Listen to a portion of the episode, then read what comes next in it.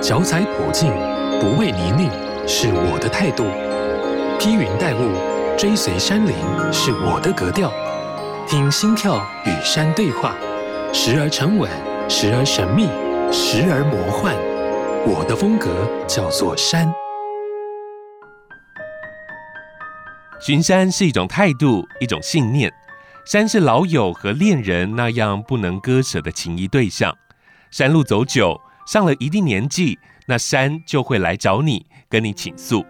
你倾听着，相伴着，感觉自己的圆满。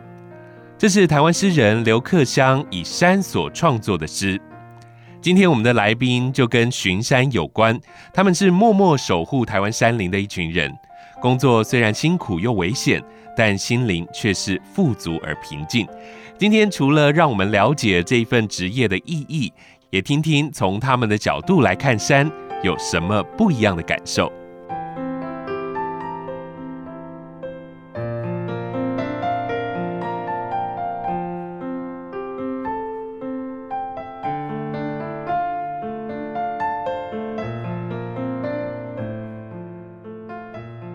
好事联播网，好事九三五，我的风格叫做山，我是主持人阿哲，欢迎玉山国家公园保育巡山员张伟忠，伟忠你好，主持人你好，你好，国家公园保育巡山员就像是国家公园的森林守护者，就我知道工作的内容是以巡逻林地动植物的调查为主，是这样吗？国家公园保育巡山员他的工作范畴大概是什么？可不可以跟我们来介绍一下呢？好好好。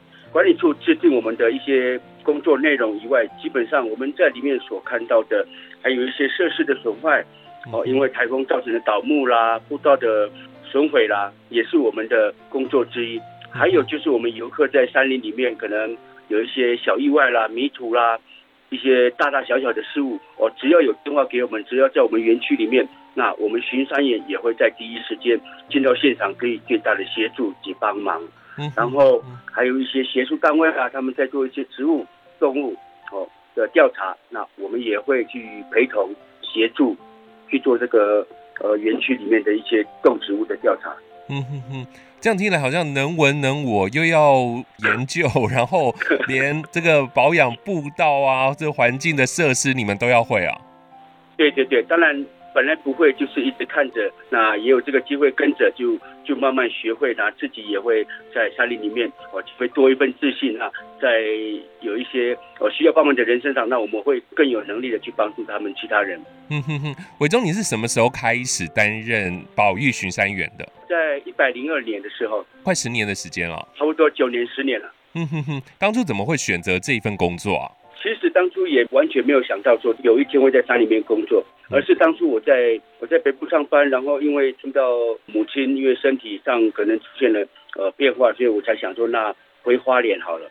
所以我回花莲的时候就在花莲有做一些我之前的工作，铁工。后面因为国家公园那时候刚好有缺人在找人，那找了非常多非常多，但是有些年轻人都都在外外县市，所以就没有办法进来国家公园上班。那刚好他们就找到我，然后找到我的时候，我是说我没有意愿了，因为我自己有工作，那我的工作是。就近在家里可以照顾我父母亲这样而已，没想到他说，你妈妈已经把履历表写好了，所以你还是来吧。我就啊，已经写好了，那我 就而且剩下三天，剩下三天我就不好意思的跟我老板说，我先离开好了，我先去国家公园上班，我做一做，安抚一下我母亲，然后一个月我就离职了。没想到一进来就到现在 离不开了，是是是是是，所以当初进来这个保育巡山员的工作啊，他有特别要求什么样的一个条件跟资格，还有特质吗？没有特别的，因为原本应该就是说有一些考试了，可是因为可能比较急，直接先进来之后，我就在内部里面就开始做了一些大大小小的训练，就是被人那在内部受训，然后。当然，你说特质嘛，我倒觉得你现在跟一些人讲说，哎，要不要来山上工作？他们一定会跟你讲不要。你说来山上玩，他们一定会，因为山上工作真的非常累，你要背，而且山路又不好走，随时随地都可能会有危险。所以巡山员待在山林间的时间会非常久吗？呃，玉山国家公园巡山员哦，基本上就是在做哦山林里面的工作占比较多，但我们。站上还有一些外面的工作也有一些些，但主要还是在园区里面。我记得我刚来的时候，因为自己也想多了解了，所以一年就把自己的园区都走完了。嗯，然后就变成是说我可能半个月在山上，然后剩下时间上班。嗯哼，然后在家里的时间非常的少。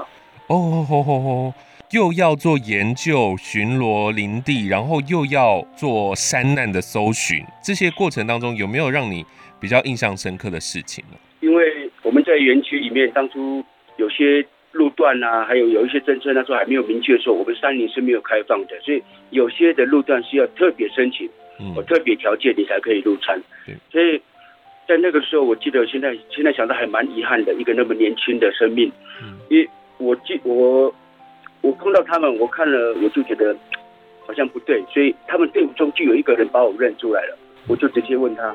我说你们现在就回头，哎，他就回我说，你怎么知道我们要去哪里？我说你包包那么大，怎么可能是两天？这个应该是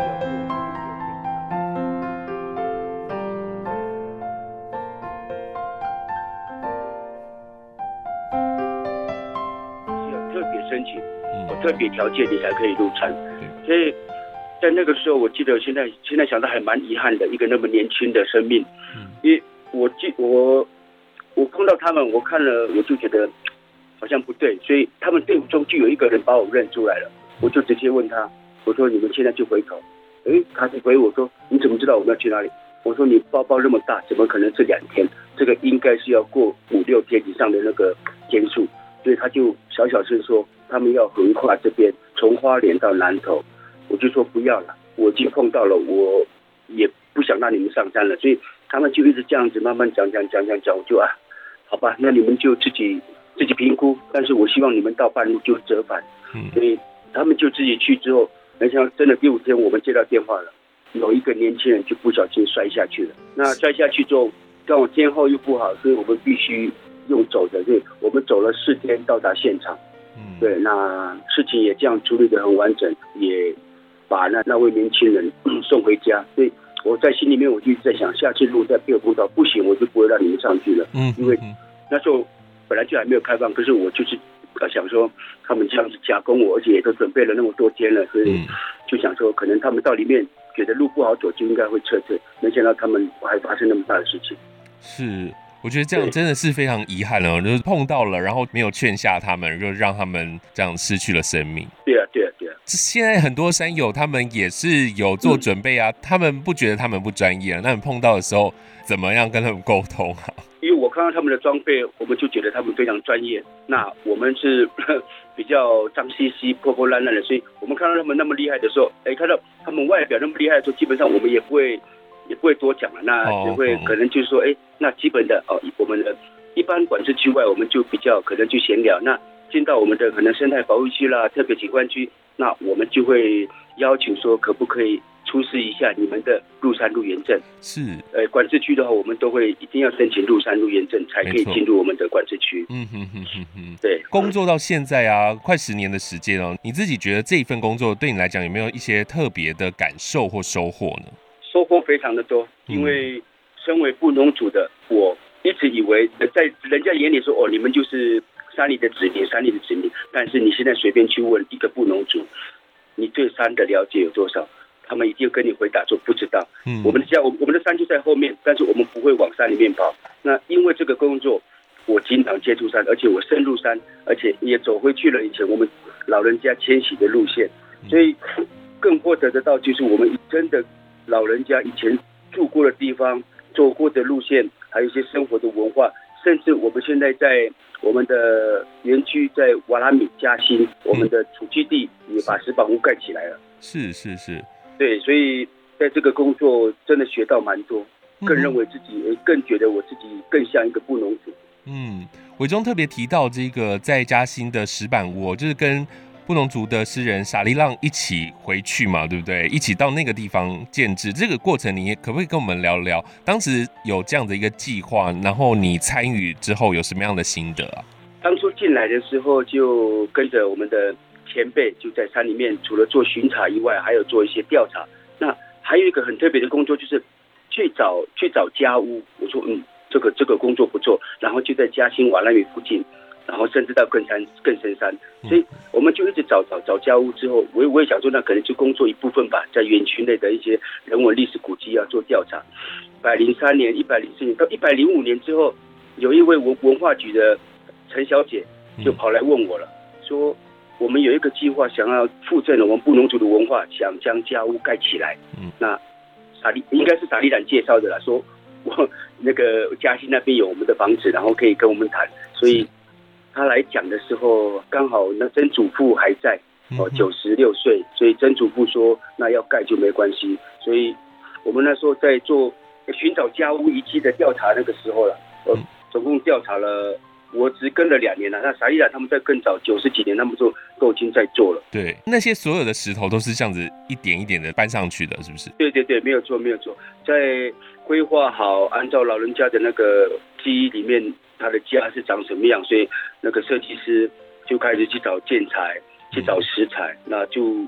运过来之后，那还请我们来教我们的族人怎么样去破石板，那石板就分类，分类之后又请我们的族人一片一片的搬上去。对于布农族的后代来说，相当有意义的，这样子能够重现当时的这个石板屋。对呀、啊，对呀、啊，对呀、啊，所以我们真的很好奇，为什么要在山里面过着那那么苦的生活？因为我们在平地，所以没有没有办法想象以前当初他们也必须这样生活，而且已经是。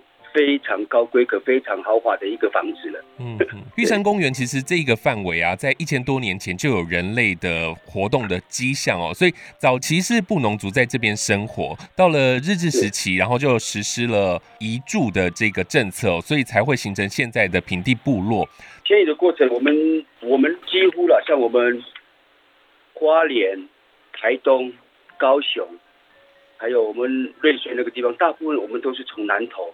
从南投这个地方，呃，慢慢慢慢迁徙过去的。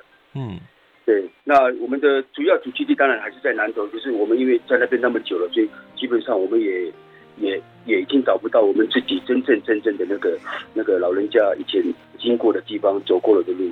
嗯哼哼，伟忠是玉山国家公园的巡山员哦。那我们来认识一下玉山。其实很多人都会。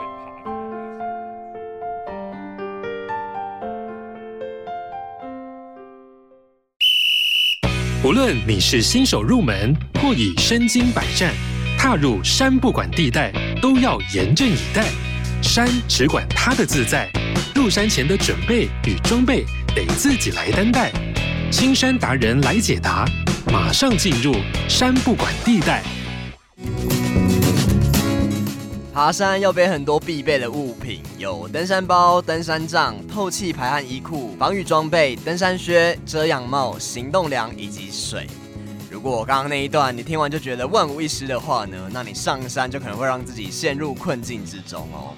我们在登山时呢，很常会疏忽很多必备的救命装备，特别是爬礁山，越简单呢，反而会越容易因为疏忽而发生意外。有时候虽然知道行程短，路途距离不长，就疏忽了要带头灯，结果却因为对路途不熟，或是发生无法照原定路线前进等意料之外的事，在太阳下山之前仍无法的顺利下山。这时候呢，头灯就是至关重要的装备了。所以呢，不管是爬大山还是小山，头灯都不可以被疏忽。当然，还有头灯的替换电池也很重要。接下来要介绍两种登山救命包，第一种呢是雕山小包，第二种是紧急急救包。雕山用台语来发音，意思就是困在山上，在山上过夜最怕的就是失温，而雕山小包为的就是避免失温而存在的。里面有救生毯、黑色大垃圾袋、银绳、电气胶布、小刀、短蜡烛、打火石、打火机，简易使用说明。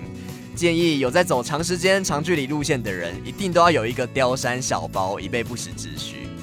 那紧急急救包呢，则是在受伤的时候，可以在第一时间简单处理患部的急救包。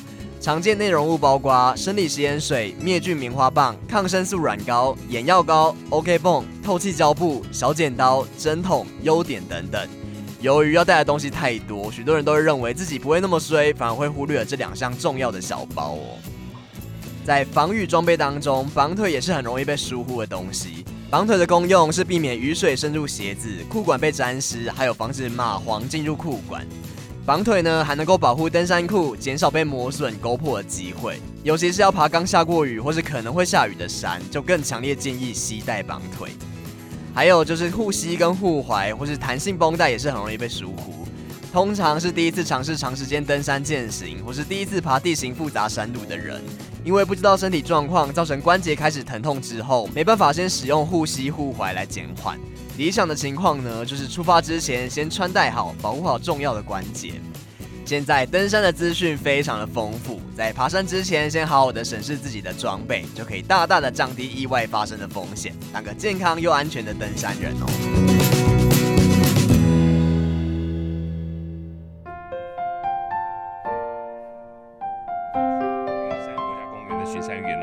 认识一下玉山，其实很多人都会爬这个玉山的群峰步道。为什么叫做玉山群峰？然后它其中有哪些的山岳？是不是也跟我们来分享一下？我们以玉山主峰为一个点的话，它是第一高峰三千九百五十二公尺，嗯、那它的旁边就有一个玉山东峰三千八百九十六公尺，为台湾百岳的第三个。还有再来就我们的玉山北峰，还有玉山南峰。还有东小南山，嗯，这几座山围在玉山的周边，就把它合成玉山群峰。嗯嗯、我们玉山国家公园山脉哦，三千公尺以上的高山就有三十座了。那台湾百越的有十二座，我们玉山国家公园园区里百岳里面就有十二座了。嗯哼哼，玉山山脉的话，算是台湾五大山脉。哦，它是最小的。我们玉山山脉是五大山脉最小的，但是它又从雪山哦，它有临近雪山，然后一直下下下下到高雄，高雄的十八罗汉山，总长大概一百八十公里左右。哦哦哦哦，因为你在山里这样子走啊，你可以看到很多山不同的特色，它的各个地形跟植被，还有动物栖息的形态，是不是都很特别啊？当然，当然，非常非常的不一样，因为。海拔高跟低的一些气候比较会有不同的植物啦，那也有一些动物，我会在不一样的那个海拔上面栖息生活。是，所以你在这个观察的过程，如果有一些改变，你一定会特别明显的了解，对不对？会会会有一些变化，像有一些可能秃了一块啦，或什么样，我们会马上就知道应该可能是崩塌地，或者是有一些植物可能有些什么病菌哦，造成他们这样子的死那个死亡。玉山国家公园，它到底有多少的巡山员在里面做这样子的工作呢？玉山国家公园里面呢，我们现在，我们现在应该有二三十位吧。一个人有一块区域，然后一个范围。其实也没有特特别分说每个人要要负责多少，而是说今天比如说我们在塔塔加管理站，那我们塔塔加的范围多少？南安管理站好了，南安管理站的那个。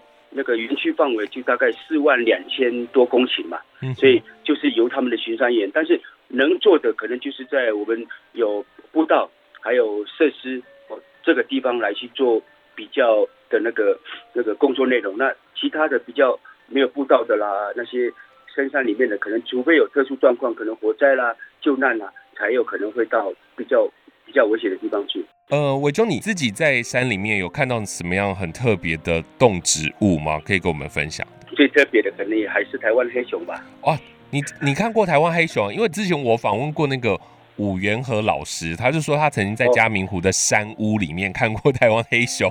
那你过去亲眼看过吗？可能是我运气比较好，而且我的机会也比较多，因为刚好就在山里面工作，所以常常入山碰到的机会相对的也会比较高一点点，所以。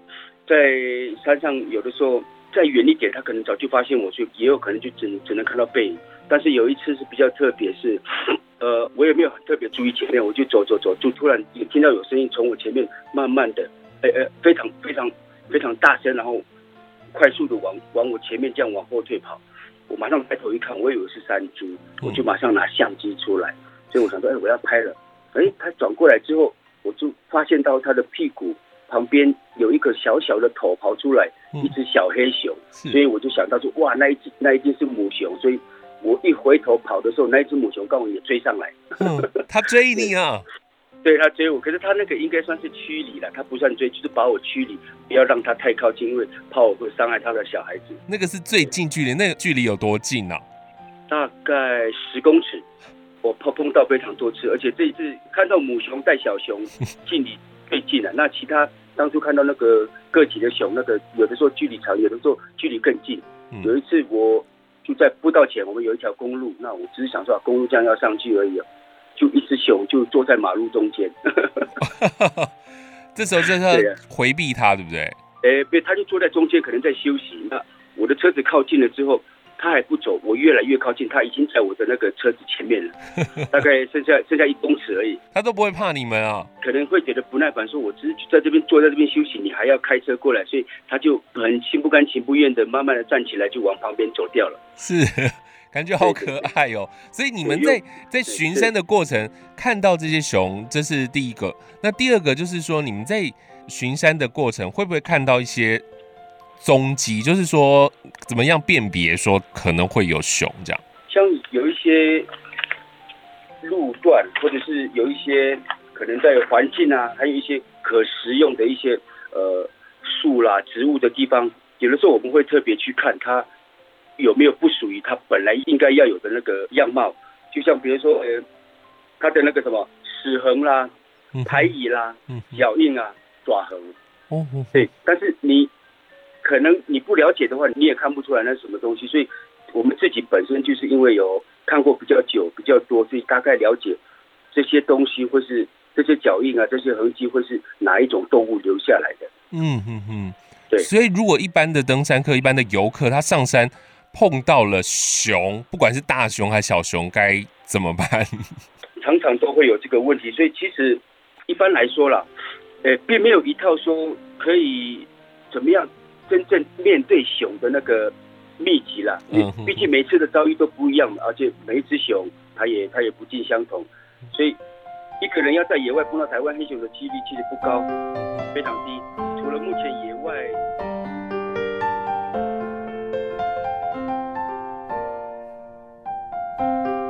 个人要在野外碰到台湾黑熊的几率其实不高，非常低。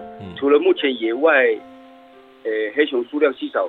台湾的那个黑熊习性机灵、隐蔽，而且还有灵敏的嗅觉，加上不差的听觉，所以一般它察觉到好像有任何动静的时候，大部分黑熊都已经先先都先离开了。嗯，它反而会闪你，对，对不对？对，那真的真的，如果运气真的特别好，碰到台湾黑熊的话，那第一个真的，请你保持冷静，安静，迅速的离开。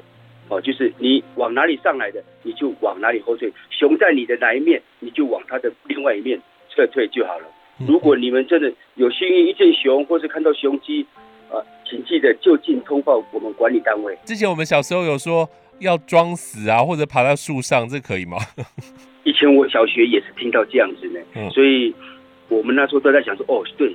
还有到现在还是有人认为，因为熊的前肢比后肢短，所以你往下坡跑的话，它会跑得比较慢。其实没有呢，我们看过它在山里面抓山猪、山羊、水鹿那些动物都，我们都追都追不上。它想吃，它随便不管哪一个方向，它想抓都抓得到。这些都不要信，就是刚刚你说的，你看到它就是往另外一个方向慢慢的离开就好，然后不要惊动它这样子。对，因为它毕竟是四肢在。地上行走的动物，所以他看到一两只脚站着的那个人这么高大，所以他自己他本身也会怕，他本身也会怕，而且他们本来就身心比较胆小，所以有风吹草动了，还有我们的冷的味道，他其实早早就已经走开了。嗯哼哼，我是觉得这个山林本来他们就住在那边，然后呃人是过去打扰他们的，所以你看到他。你打扰到别人，你就要闪开，而不是你要强硬的去接触它。现在的人反而会比较好奇，我们国家公园本来就有很多的呃黑熊目击事件，所以也有也也有些游客他们会慕名而来。所以有一次我在步道里面，那个小朋友就问了，叔叔，我想要看黑熊，有吗？我说有。哇，他的爸爸妈妈马上把头转过来看我，我说在在哪里？我说你们去木栅动物园买票应该就看得到，因为在这边你。可能要等一辈子，搞不好还看不到一次。那有的人运气很好，他可能一段时间就会看到一次。对，真的是要保护台湾稀有的动物，这样子。真的，真的。好，接下来这一段，我想要请伟忠跟我们来介绍一下，因为过去其实我们常提到就是八通关古道，还有所谓的八通关越岭古道，这两个古道其实常常被人家搞混啊。你可不可以跟我们来？介绍一下它的差别性在哪里？就是八通关越岭古道以及八通关古道。好，这两个真的是比较不一样。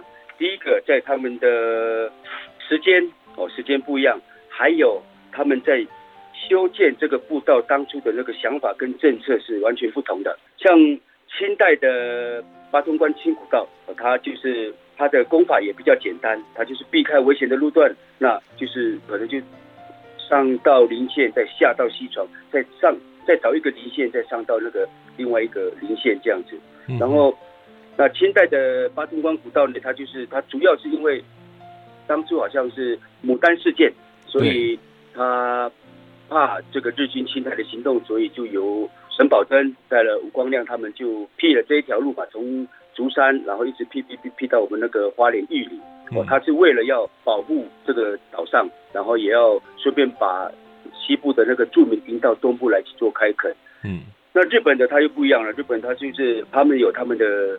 功法，他们有他们的科技，他们有火药，所以他们也有钱，所以他们可以在做的时候可以做的像青岛步道好太多，就是他们可以按照等高线，所以一路缓坡缓坡上，所以他们在运炮啦、运还有一些人啊，所以都会走得非常轻松。那主要他们还是要东部、西部的一个联络道路之外，还有就是林野自然的开发，嗯哼，然后还有就是要对我们深山原住民的统治跟教化。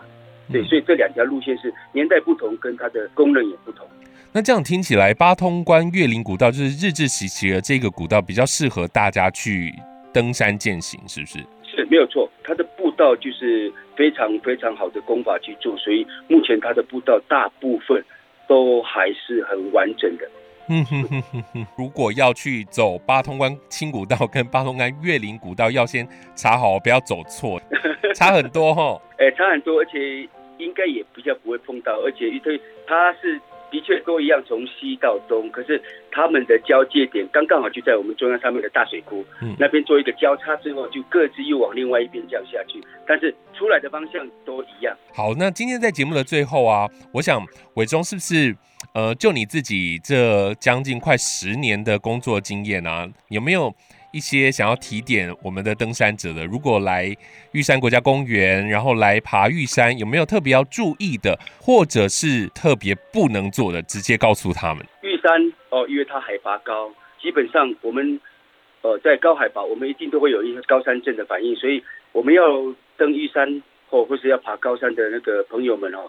平时就要锻炼我们自己的体能，培养我们自己登山技巧，并多吸收哦野外的活动知识啊。然后还有就是尊重大自然，敬爱大自然，不要轻忽或用征服的心态去从事登山活动。嗯，还要确实服从领导的指挥，并遵守团队的一切规定。好，那伟忠今天有为我们安排歌曲，布农族的族语歌，叫做《回家》。你可不可以跟我们来介绍一下这首歌啊？其实我们从小都常常听到这首歌了，那每次在山上听到，或是在部落里面哈，往往这首歌一定都会出现在我们的聚会里面，而且因为它就象征是回家嘛，嗯，对，所以也代表我们族人的一个团结啦，要永远的在一起这样子的那个意思。好，那我们最后就来听这首歌。今天也谢谢伟忠接受我的访问，谢谢你，谢谢谢谢阿哲，谢谢。好事九三五电台带你走入群山怀抱，拾起山的记忆。以上节目由文化部影视及流行音乐产业局补助直播。